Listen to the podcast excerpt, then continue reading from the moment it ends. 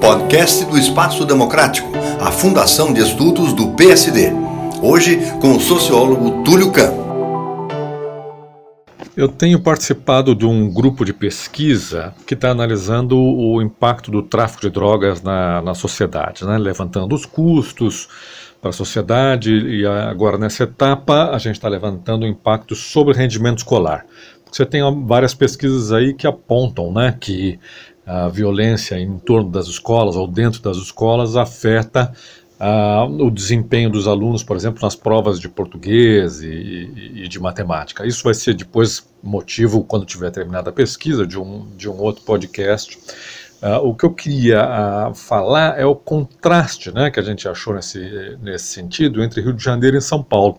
Porque Rio de Janeiro era muito comum né, esses confrontos com, com a polícia no entorno das escolas.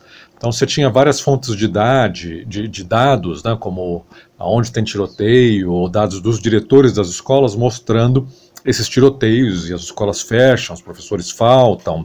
Uh, enfim, em São Paulo a gente não conseguiu achar registros desse tipo de, de fenômeno. Então São Paulo e Rio ilustram aí dois casos contrastantes, né, isso que é interessante do ponto de vista conceitual, de política com relação a drogas. Né? Num caso, uma política mais baseada no confronto com traficantes e no outro, mais baseada no, no encarceramento. Então, são dois estilos, né? como se fossem dois estilos.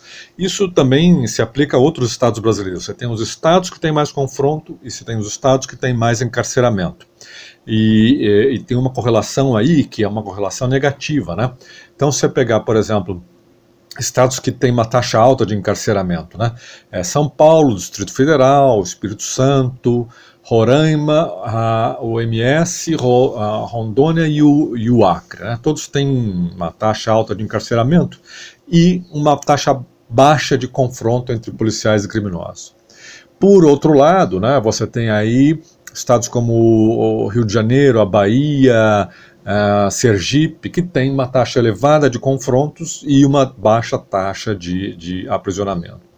Então, uh, uh, é como se esse confronto com, com os criminosos foi, fosse uma forma de compensar né, a impunidade do sistema de justiça criminal. Né, você tem várias hipóteses para isso.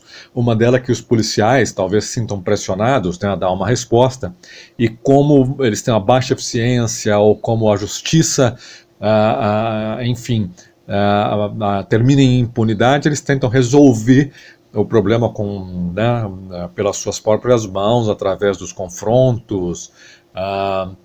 enfim, é preciso investigar o que está por trás desse fenômeno. É um fenômeno que a gente já observou num artigo de 2018, né, mostrando que realmente também a, a, taxa de letalidade policial é maior nos estados que tinham menor taxa de encarceramento por homicídios. Né? Então, uh, aí num modelo mais completo. Então, é preciso investigar mais. Em todo caso, é, é, muito interessante, porque você vê que tráfico de drogas não é uma coisa intrínseca que ele seja violento. Né? Você pega os países europeus, os Estados Unidos, se consome muita droga, se vende muita droga, né? mas você não tem uma política de confronto, uma taxa elevada de homicídios né, derivadas aí de, uh, de confrontos entre a polícia e criminosos. É uma coisa específica, como se fosse uma opção política né, de alguns estados, de alguns países uh, uh, em determinada época, e não é algo que seja inexorável. Túlio Kahn, para a Fundação Espaço Democrático, a Fundação de Estudos do PSD.